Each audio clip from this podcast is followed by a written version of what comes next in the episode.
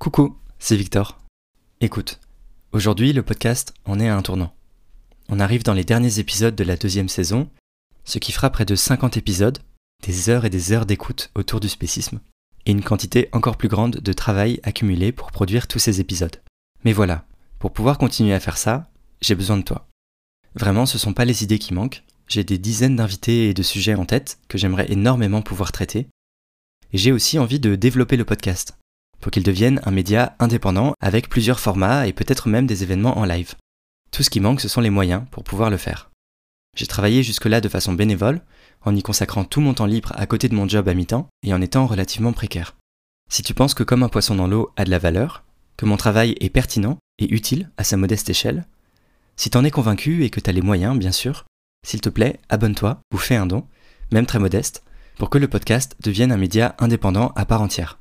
Rien que le travail de lecture, recherche et préparation de chaque épisode représente des journées de travail, sans parler de l'enregistrement, du montage minutieux et professionnel, de la rédaction des descriptions, de l'animation des réseaux sociaux, de la veille médiatique et éditoriale, et de la participation à des événements pour faire connaître le podcast.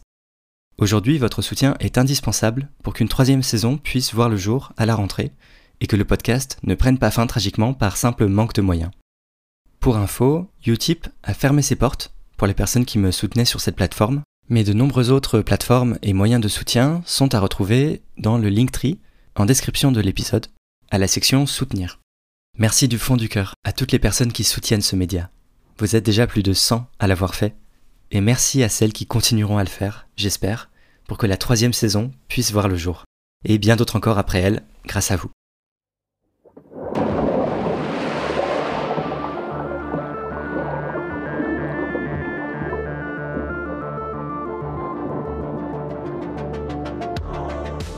Salut, moi c'est Victor Durand-Lepeuche. Et vous écoutez un entretien de Comme un poisson dans l'eau, le podcast contre le spécisme.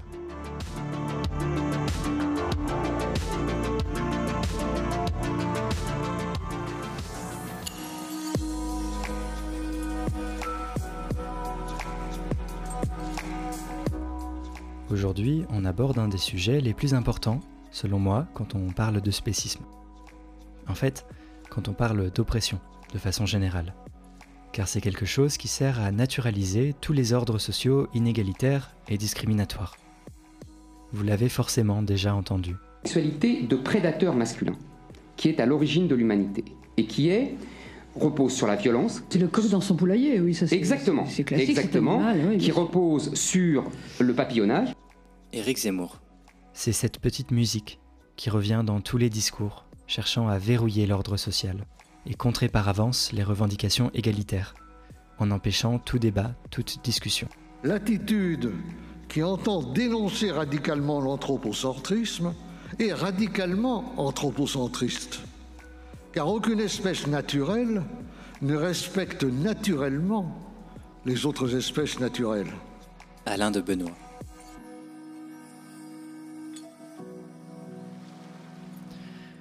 Moi je me souviens, quand j'ai reconnu cette musique pour la première fois, quand j'ai compris à quoi elle servait. Ça m'a crevé les yeux et je l'ai senti dans mon corps. C'était au moment de la manif pour tous, quand j'étais adolescent, et que je commençais à comprendre que j'aimais aussi les garçons. Et tout ce que la société me renvoyait, c'était ça. Je n'ai rien contre les homosexuels, hein, on les aime et c'est contre nature. hein. Une militante de Civitas. Contre nature. J'étais pas naturel. J'étais pas comme il faut.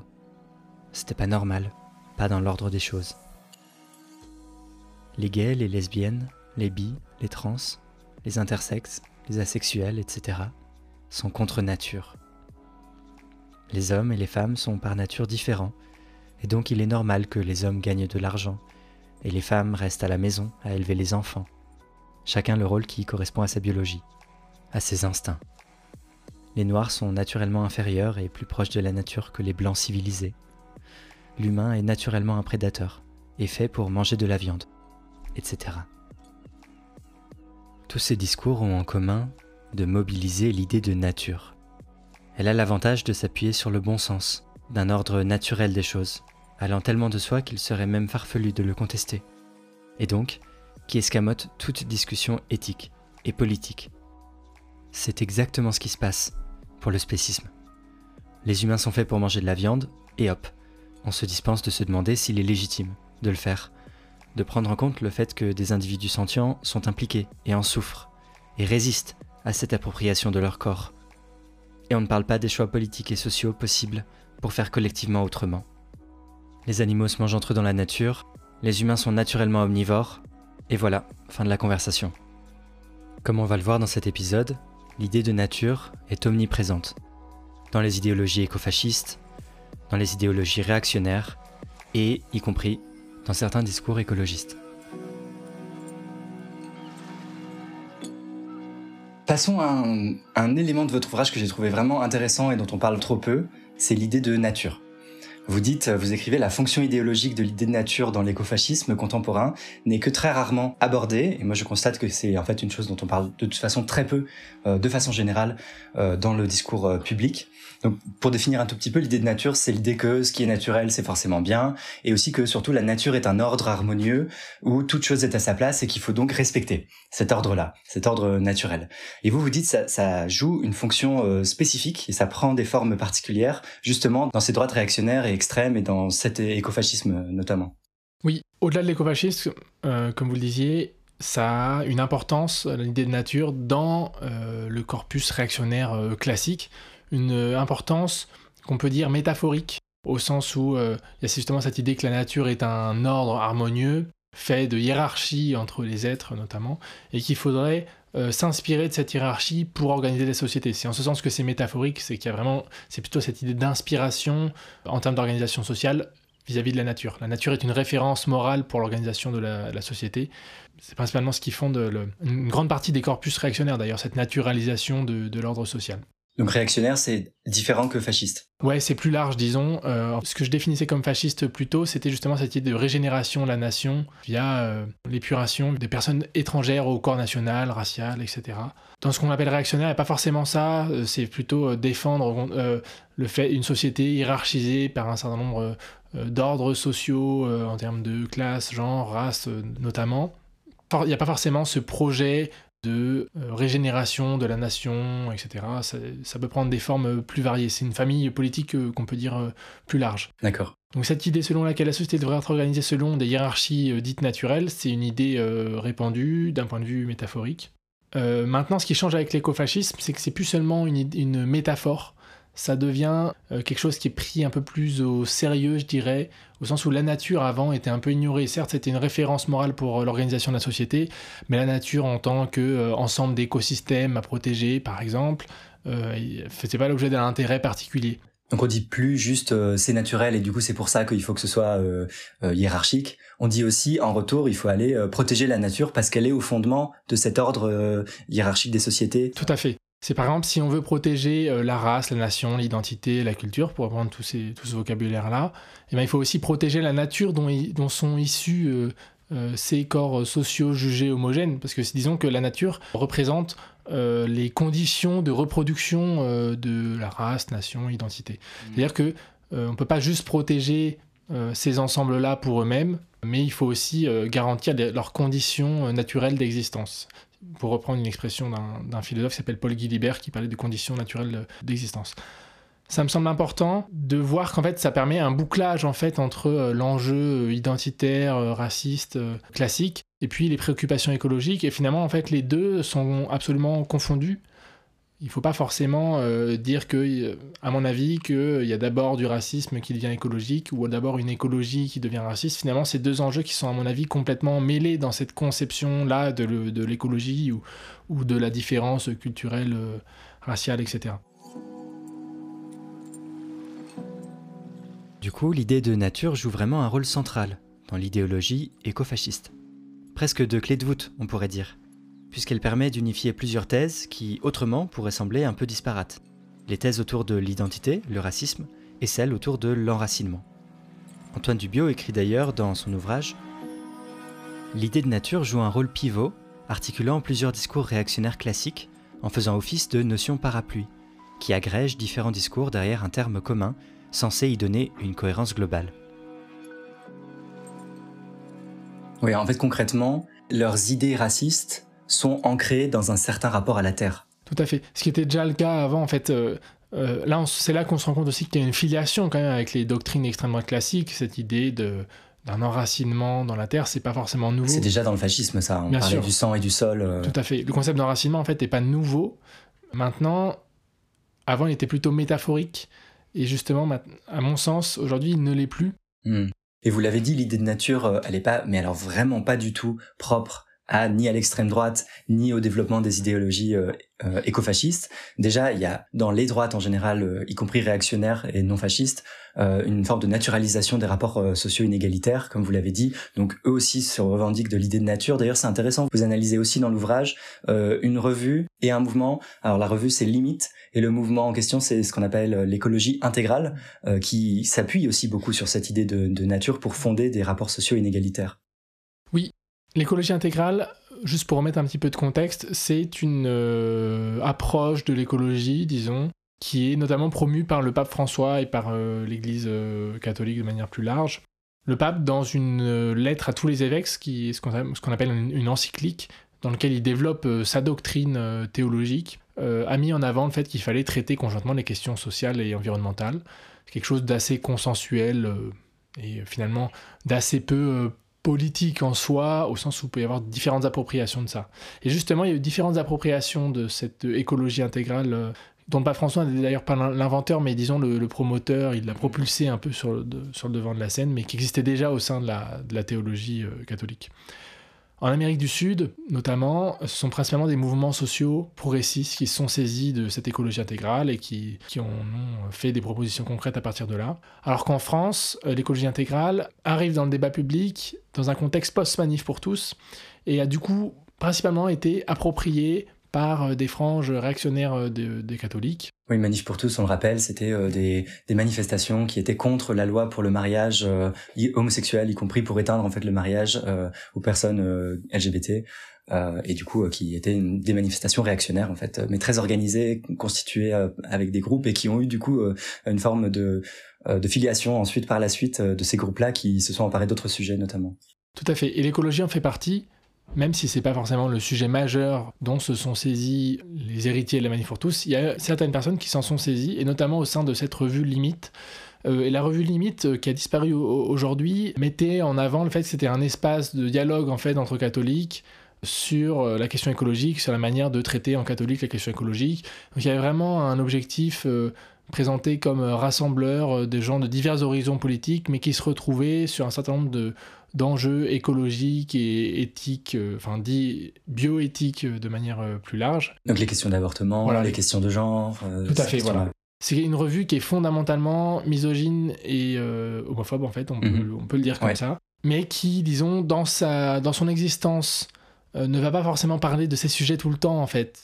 C'est une revue qui va se présenter comme une revue culturelle un peu plus large, qui va parler aussi de sport, de musique de plein d'autres choses euh, en dehors et qui finalement, c'est vrai que les articles euh, spécifiquement centrés par exemple sur euh, le rejet de la contraception en fait vont être assez minoritaires. Ça ne veut pas dire qu'ils ne sont pas au fondement en fait de leur conception de l'écologie etc conception de l'écologie qu'on peut par exemple retrouver dans les ouvrages des fondateurs de cette revue ou ce fond essentialiste qui fossilise les différences hommes-femmes d'un point de vue naturel par exemple euh, et ben, sont en fait très fortes. C'est vrai que dans la revue, il y a un certain nombre d'articles qui vont pas forcément traiter de ces questions-là, et c'est un peu le, cheval de Troie hein, finalement. Hmm. Voilà. Et ça permet notamment le fait qu'il y a des, euh, on pourrait dire des espèces de cautions de gauche qui vont participer à cette revue, des gens qui sont des catholiques de gauche investis dans les mouvements sociaux depuis longtemps, qui en fait considèrent que euh, bah, il y a peut-être des divergences un peu sur ces sujets, mais que globalement le fait de se saisir de la question écologique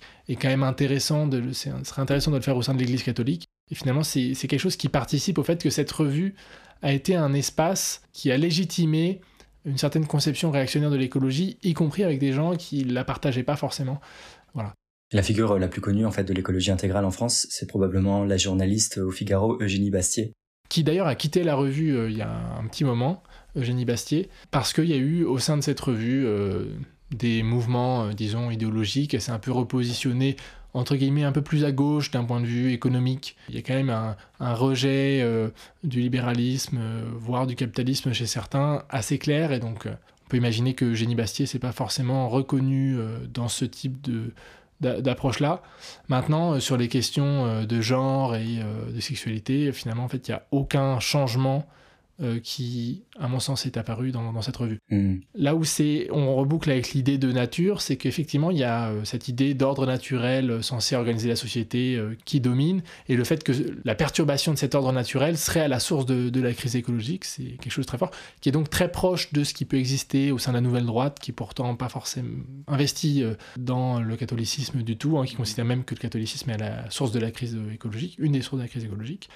Et donc cette idée d'ordre naturel, on voit bien en fait sa plasticité et en fait le fait qu'elle est euh, globalement infondée au sens où ben, euh, dans un cas on va mettre en avant le fait que l'ordre l'ordre naturel c'est essentiellement un ordre genré alors que dans le cas de la nouvelle droite c'est un ordre genré et racial. Donc en fait on voit que c'est l'idée de nature elle est à géométrie variable et qu'en fait finalement on peut mettre un peu tout et n'importe quoi dedans. Et inversement, et ça je reprends l'exemple d'une historienne des sciences qui s'appelle Lorraine Dayston, qui a beaucoup travaillé sur cette idée de nature en tant que référence morale pour euh, les sociétés. En fait, même les révolutionnaires français en 1789 et, un peu après, il y a vraiment cette idée que les humains seraient égaux en nature et que l'égalité humaine serait fondée en nature. Donc là, on voit une autre mobilisation de l'idée de nature pour justifier au contraire un égalitarisme. Ah, et donc en fait, on voit bien que l'idée de nature, en fait, elle existe de tellement de manières différentes, elle est tellement polysémique qu'en fait, elle peut être euh, mobilisée pour justifier à peu près tout et n'importe quoi euh, d'un point de vue politique. Mais quand même, il faut préciser que euh, cette boîte que constitue l'idée de nature, dans laquelle viennent piocher différentes personnes, le plus souvent viennent y piocher pour venir légitimer toutes sortes d'ordres sociaux inégalitaires sur le plan les ordres, enfin en fait le sexisme, euh, le racisme, on l'a vu avec la nouvelle droite, mais aussi le spécisme. En fait, c'est c'est aussi pour ça que je voulais euh, vous faire parler euh, sur cette question-là, parce qu'en fait, c'est c'est que l'idée de nature sert encore et et très souvent à légitimer l'ordre inégalitaire, la domination en fait des humains sur les autres animaux, comme elle peut légitimer la domination sur des groupes minorisés intra-humains.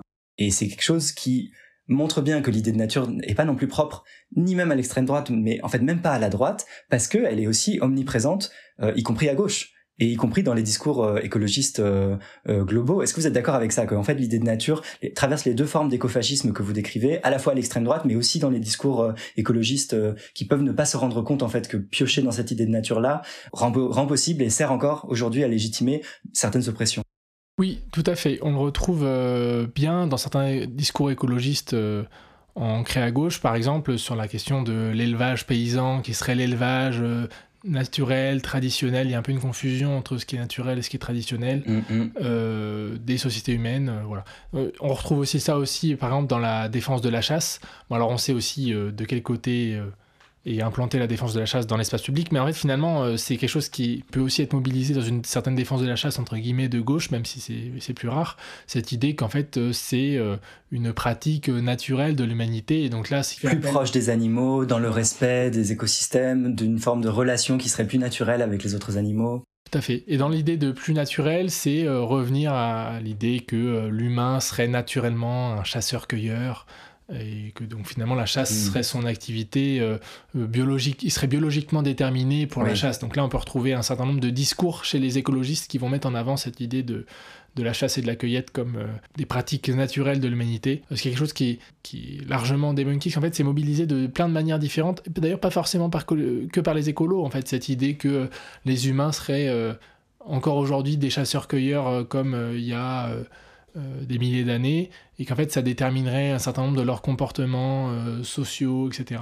C'est une idée quand même qui euh, est complètement anhistorique, qui empêche de voir comment l'évolution des sociétés humaines en fait est faite notamment d'interactions sociales qui ont transformé un certain nombre de comportements initiaux en fait et nous ont orientés vers, vers d'autres comportements.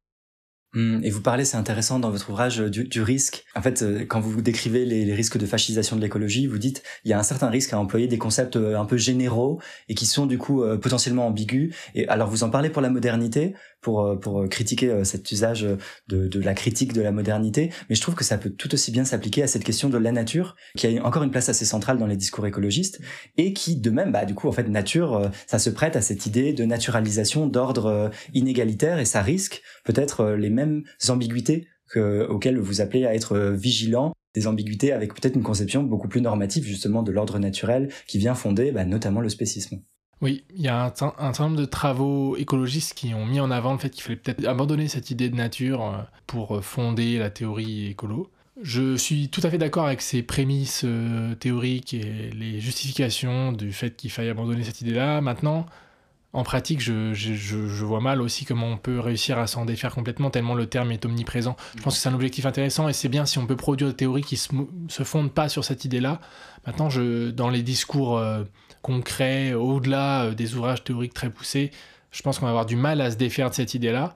Donc il y a peut-être aussi un travail à faire sur euh, quel type de nature est-ce qu'on met en avant et justement une vision très hiérarchisée qui hiérarchise les êtres humains mais aussi non humains évidemment entre eux, ou une conception de la nature euh, tout à fait autre, en fait, qui existe aussi. Hein. Euh, c'est-à-dire que les mouvements libertaires, c'est pas trop ma spécialité, mais faut reconnaître quand même qu'il y a un certain nombre de mouvements libertaires qui ont mis en avant cette idée de la nature comme espace de liberté, plutôt que la nature comme hiérarchie et comme espace de prédation. Et en fait, il y a toujours un peu ces deux représentations qui ont dominé. Alors, j'ai parlé des mouvements libertaires, mais peut probablement remonter sur des racines philosophiques euh, bien plus anciennes euh, là-dessus. Hmm, oui, et tant qu'on en est euh, sur le lien avec la question de l'antispécisme, pourquoi est-ce que de façon générale, dans l'esprit des gens, et en fait dans les médias aussi, dans le discours médiatique, même dans les discours intellectuels, animalisme et écologie, c'est toujours mis dans le même sac? Ça finit toujours, on finit toujours par en parler en même temps, et le plus souvent, en fait, en considérant l'animalisme presque comme un sous-type d'écologie. Pourquoi est-ce que c'est toujours mis dans le même sac?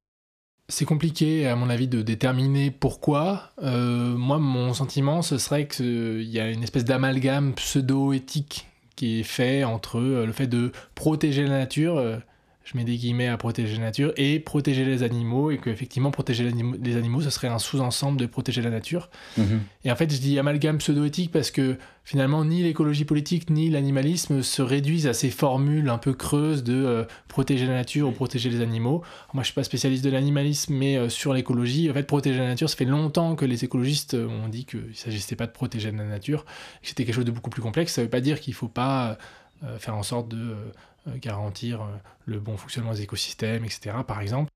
Euh, mais simplement en fait qu'il y a des enjeux d'organisation sociale qui sont connectés à ça et qu'en fait il y a toujours eu un peu un continuum entre des actions de préservation de la nature et des actions écologiques plus transformatrices de, de la société.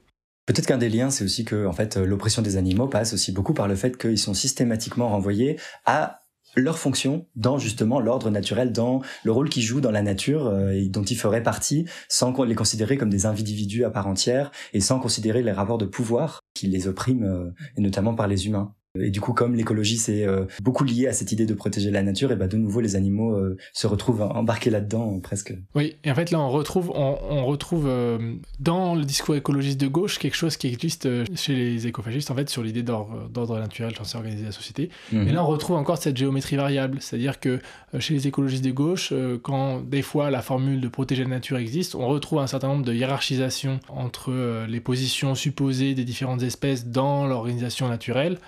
Et en fait, euh, on retrouve le fait que euh, c'est exactement le même type d'argument, mais qui est mobilisé d'un point de vue genré, racial, par les écofascistes notamment. Oui, et du coup, il y a cette ambiguïté que les écolos de gauche n'ont pas envie d'utiliser la nature pour justifier le racisme le sexisme, mais de façon extrêmement majoritaire, n'ont pas encore pris conscience que ça puisse servir à, légitimer le spécisme, en fait. Ce qu'on retrouve notamment dans les discours sur le vivant. Oui. Le vivant, ce serait un ensemble de hiérarchies, et il y aurait des, notamment des chaînes alimentaires qui justifient des hiérarchies, et qu'en fait, on ne peut pas aller contre les hiérarchies.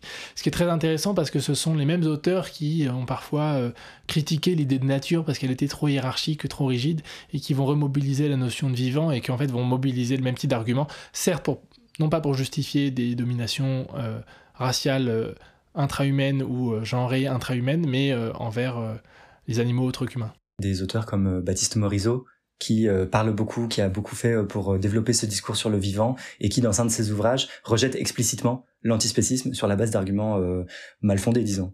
Oui, avec un, concept qui s'appelle le multispécisme, mais qui est un peu fourre-tout, c'est-à-dire que au, départ, euh, il y a certes en anthropologie de l'environnement un, champ de recherche, un sous-champ de recherche qui s'appelle l'ethnographie multispécifique et qui s'intéresse à la manière dont les relations humaines en fait euh, forment un continuum avec euh, les relations avec d'autres espèces animales. Et donc en fait, il y a un certain nombre de travaux qui décrivent ça et l'idée de multispécisme En fait, c'est pas, vraiment un concept prescriptif ou autre, c'est plutôt un concept descriptif au départ dans ce champ de recherche-là, et qui, est plutôt intéressant et qui montre effectivement des collaborations entre des espèces animales autres qu'humaines et, les humains. Et il y a notamment une, autrice écologiste célèbre qui s'appelle Anna Tsing, qui est justement une, anthropologue, qui euh, parle de socialité plus qu'humaine et qui c'est des concepts plutôt intéressants.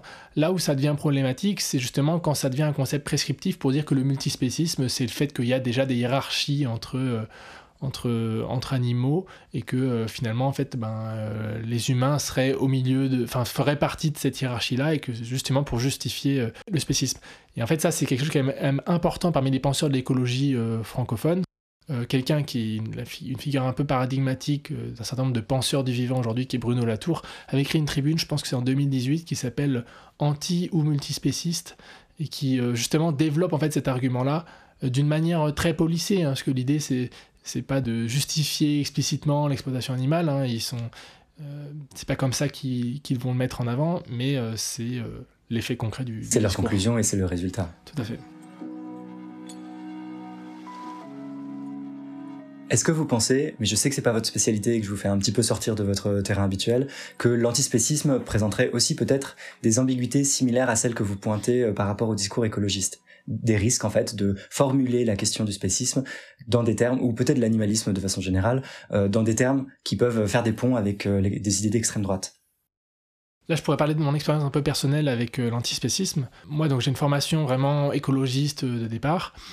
Et puis, dans l'écologie, il y a vraiment cette idée de préservation de l'écosystème comme un tout, quitte à parfois intervenir c'est un terme très, qui fait très technique et très euphémisant, mais euh, je vais le mobiliser euh, volontairement, intervenir dans l'écosystème pour le réguler. Et donc, euh, c'est un peu l'argument des chasseurs pour préserver l'intégrité des écosystèmes. Et donc ça, c'est un postulat éthique qui est quand même important chez les écologistes, même les écologistes qui ne se revendiquent pas forcément d'approche éthique de l'environnement. Il existe en effet tout un champ de recherche qu'on appelle les éthiques environnementales et qui sont parfois enseignés dans les mêmes départements ou dans les mêmes centres de recherche que les éthiques animales. Mais tant les éthiques environnementales qu'animales ne sont que très peu étudiées en France pour le moment. Et surtout, elles ne sont pas aussi structurantes, notamment pour la pensée de l'écologie politique qui s'est développée de façon relativement autonome vis-à-vis de ces recherches plutôt anglo-saxonnes. Donc, la plupart des grandes figures de l'écologie politique en France ne s'appuient pas tant sur une réflexion éthique. C'est quelque chose qui m'avait beaucoup marqué et en fait que j'opposais dans ma conception à l'époque avec un certain nombre euh, d'approches euh, environnementales centrées justement sur euh, des individus, je veux dire vivants et pas sentients volontairement, et donc une approche qu'on peut appeler de, le biocentrisme, qui est aussi une éthique de l'environnement aussi, et qui, pour le coup, dans les milieux écologistes, sont des approches centrées justement sur les individus qui sont très critiquées pour leur potentiel euh, autoritaire et leur dérive euh, dite euh, relativiste, donc que toute vie vaudrait une autre. ça, c'est quelque chose qui est très critiqué dans les espaces écologistes et très tôt en fait, mm. et que c'est quelque chose dans lequel il ne faudrait pas tomber. Et je pense que c'est très structurant dans la pensée écologiste contemporaine. De même l'écocentrisme aussi, où euh, au nom de l'équilibre des écosystèmes, finalement, on en vient à, à ne plus considérer l'intérêt des individus qui composent cet écosystème et, et, qui, eux, sont sentients, peuvent euh, souffrir. Et donc, on peut euh, avoir des conclusions qui ont des, des, conséquences éthiques désastreuses au nom des écosystèmes. Il y a aussi eu cette critique-là. tout à fait. Et donc, en fait, je pense que c'était structuré comme ça, principalement le, le débat écolo pendant longtemps. Et je pense qu'il y a certaines dérives quand on va complètement dans un raisonnement euh, jusqu'au boutiste de ce type d'approche-là. Maintenant, je pense que c'est des approches éthiques qui sont intéressantes en termes de réflexion, mais si on se concentre aussi en termes de lutte, en fait, c'est aussi des vocabulaires qui, qui, vont aussi se mêler à d'autres. Et moi, il y a notamment tout le registre de l'exploitation, en fait, qui quelque chose que je n'identifiais pas initialement dans les, les travaux sur la question animale et qui, en fait, m'a permis de comprendre aussi que c'est euh, c'était aussi des rapports de pouvoir en fait. Et je pense que c'est un bon moyen aussi d'éviter les ambiguïtés et d'éviter des raisonnements éthiques qui peuvent être parfois un petit peu abstraits aussi à, comprendre et qui se connectent pas forcément à des situations concrètes. Euh, en tout cas, moi, c'est quelque chose qui me semble important pour euh, sortir un petit peu de ce type, enfin des ambiguïtés qui peuvent exister. Et en fait, c'est vrai là j'en parle pour l'animalisme, mais en fait c'est vrai pour l'écologie aussi. Euh, revenir toujours sur les questions des rapports de pouvoir, c'est un bon moyen de... Donc vous dites c'est une bonne chose de parler d'exploitation ou d'oppression parce que ça renvoie bien aux rapports euh, de pouvoir inégalitaires et les gens peuvent par analogie comprendre que euh, c'est des dynamiques communes ou, semblables ou similaires avec le sexisme, le racisme, avec d'autres rapports de pouvoir inégalitaires intra-humains. Oui, donc pour revenir à la question de départ sur euh, les ambiguïtés, en fait, le fait de pas parler de ces rapports de pouvoir, à mon avis, c'est une source d'ambiguïté. Voilà, c'est. Ok, donc tout un pan de l'animalisme en fait qui ne parle pas de spécisme. Voilà. en soi. Par exemple, ou de spécisme, ou même des autres types de, de, domination sociale en fait, euh, et de la manière dont elle fonctionne de manière euh, analogique. D'accord, oui. Moi, j'ai l'impression, et vous me direz si vous trouvez ça juste, que mine de rien, historiquement en France, l'antispécisme, les quelques figures antispécistes qui existaient, ont plutôt participé à pointer en fait ces contradictions ou ces ambiguïtés que vous-même vous analysez au sein du discours écologiste, justement par conscience qu'en fait euh, ces ambiguïtés-là servaient aussi à légitimer le spécisme, et donc euh, c'était une forme de critique externe de l'écologie par l'antispécisme, qui pour le coup n'a pas du tout été euh, entendue et qui n'est peut-être toujours pas complètement entendue par l'écologie politique. Elle est toujours pas entendue, ça c'est très clair. Et puis surtout, euh, moi je dirais que en fait, elle est devenue visible dans les espaces écologistes que très très récemment en fait. Pendant longtemps, euh, moi je vais être honnête, en fait, j'en avais jamais entendu parler mhm. et euh, j'en comprenais pas forcément le sens non plus. Disons qu'on avait plutôt justement le discours centré sur la gauche paysanne qui était omniprésent et donc la gauche paysanne, ça veut aussi dire l'élevage paysan, c'est pas uniquement les cultures paysannes. Et ça, c'est quelque chose qui a été vraiment omniprésent, mais qui l'est toujours en fait c'est très difficile de, repérer, même dans l'histoire du mouvement écologiste, les critiques antispécistes, finalement, elles sont très peu visibles et c'est plutôt mm. des sphères qui ont existé de manière séparée. Et donc, moi, je suis plutôt même en découverte de ce type de critiques-là et je vois euh, leur histoire, etc. Mais euh, j'en ai quasiment jamais entendu parler dans les travaux historiques sur la question écologique et sur euh, l'appropriation politique de la question écologique, notamment. Donc c'est aussi intéressant de voir cette invisibilisation. C'est pas juste une histoire de pas entendu, c'est une histoire de, aussi de rejet presque. Enfin, faudrait, on pourrait faire presque une histoire de ça aussi. Il faudrait, j'ai hâte que quelqu'un euh, le fasse. Les critiques antispécistes de l'écologie auxquelles je fais allusion sont par exemple celles de David Olivier ou Yves Bonnardel, tous deux ayant participé à l'introduction de la question antispéciste en France, notamment par les cahiers antispécistes. Je vous mets dans la description de l'épisode quelques textes écrits par eux sur cette question de l'écologie. Et parmi ces critiques antispécistes figure également celle de Clémentine Guyard, qui s'appelle Dame Nature et Mité. C'est un texte vraiment passionnant qui résume extrêmement bien ce qu'est l'idée de nature et comment elle agit comme un des verrous les plus puissants du spécisme. Elle parle aussi de ces ambivalences de l'idée de nature, car il y a paradoxalement à la fois une valorisation de ce qui est naturel parfois, et donc un appel à ne pas subvertir cet ordre naturel, ces équilibres, cette harmonie de la nature, mais d'autres fois, le renvoi à la nature peut se retourner et être plutôt dénigrant par rapport à l'appartenance à la culture, à la civilisation, aux humains qui sont censés s'éloigner de la nature en la dominant. Et donc, ce sont les dominés qui sont le plus souvent renvoyés à l'ordre naturel pour les dénigrer. Il y a donc une très forte ambivalence de l'idée de nature, mais curieusement, dans un sens comme dans l'autre, elle sert toujours à maintenir la domination. On se reconnaît opportunément comme des animaux quand il s'agit de justifier de les manger, mais le reste du temps, on cherche à s'en distinguer le plus possible, pour justifier l'exceptionnalisme humain. Pile je gagne, face tu perds. Voilà, j'espère que ça vous aura donné envie de lire ce texte, Dame, Nature et Mité, que je vous mets en description avec tous les autres. Il reste une troisième partie de l'entretien avec Antoine Dubio, que j'espère que vous trouvez passionnant. On rebouclera avec la réflexion initiale, qui était le passage du journaliste Hugo Clément dans un événement du média d'extrême droite Valeurs Actuelles, c'est bien dans cette troisième partie qu'on prendra de front la question Hugo Clément devait-il y aller? Ce qui sera également l'occasion de traiter la question faut-il débattre avec l'extrême droite? A très vite. Bisous.